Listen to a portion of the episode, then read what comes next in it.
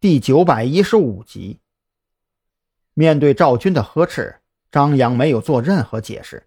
他知道，尽管事实证明江城市那位精神病医生本身就有问题，但是在短时间内，无论是赵军还是蓝雨桐，都无法消除掉自己精神可能有问题的质疑心理。既然如此，那自己又何必费劲去解释呢？等最终调查结果出来之后。一切不就真相大白了吗？正所谓是骡子是马，拉出来溜溜便是。带着如此心态，张扬乐呵呵地听完赵军的训斥，这才挂断了电话，静等孔森那边给出回执消息。对于陈三水和张慎的突击审讯，势在必行。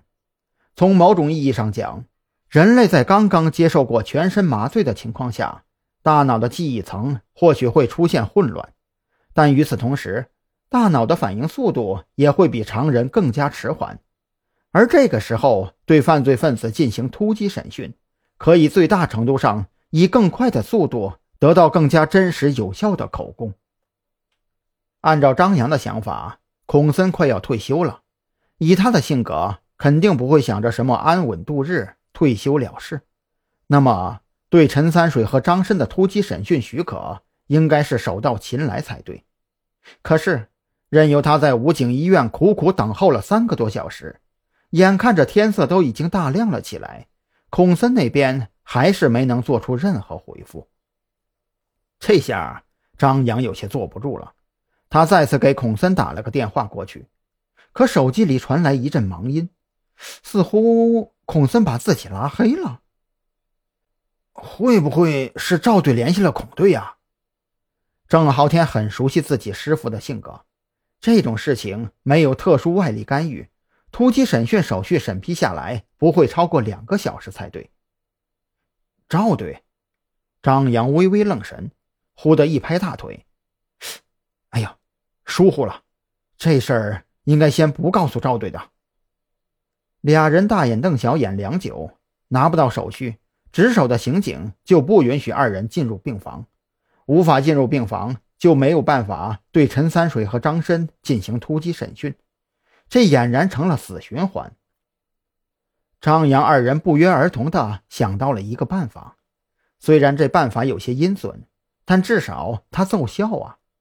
至于说那位可怜的小曾，嗯，回头啊，请他吃顿饭，弥补一下受伤的心灵，也不是不可以的嘛。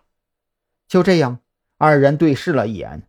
张扬转身往外走，郑浩天则是借着自己曾在刑警队工作过的便利条件，凑到小曾跟前，东拉西扯的一顿白话。到最后，小曾都快要受不了他这个话痨的时候，张扬终于拎着一兜快餐，重新出现在病房门口。来吧，热乎的羊肉汤面疙瘩配上葱油饼，先整两口垫吧垫吧。张扬冲着郑浩天开口喊道。完事又转头看向小曾，啊，哎呦，哎，不好意思啊，我这也等傻了，忘了多买一份，要不我再出去给你也买一份。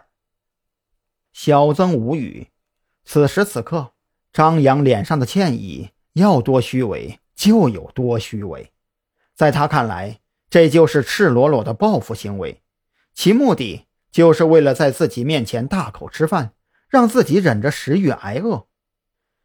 算了算了，你的好意我心领了。回头啊，我自个儿出去买。换班的也快来了。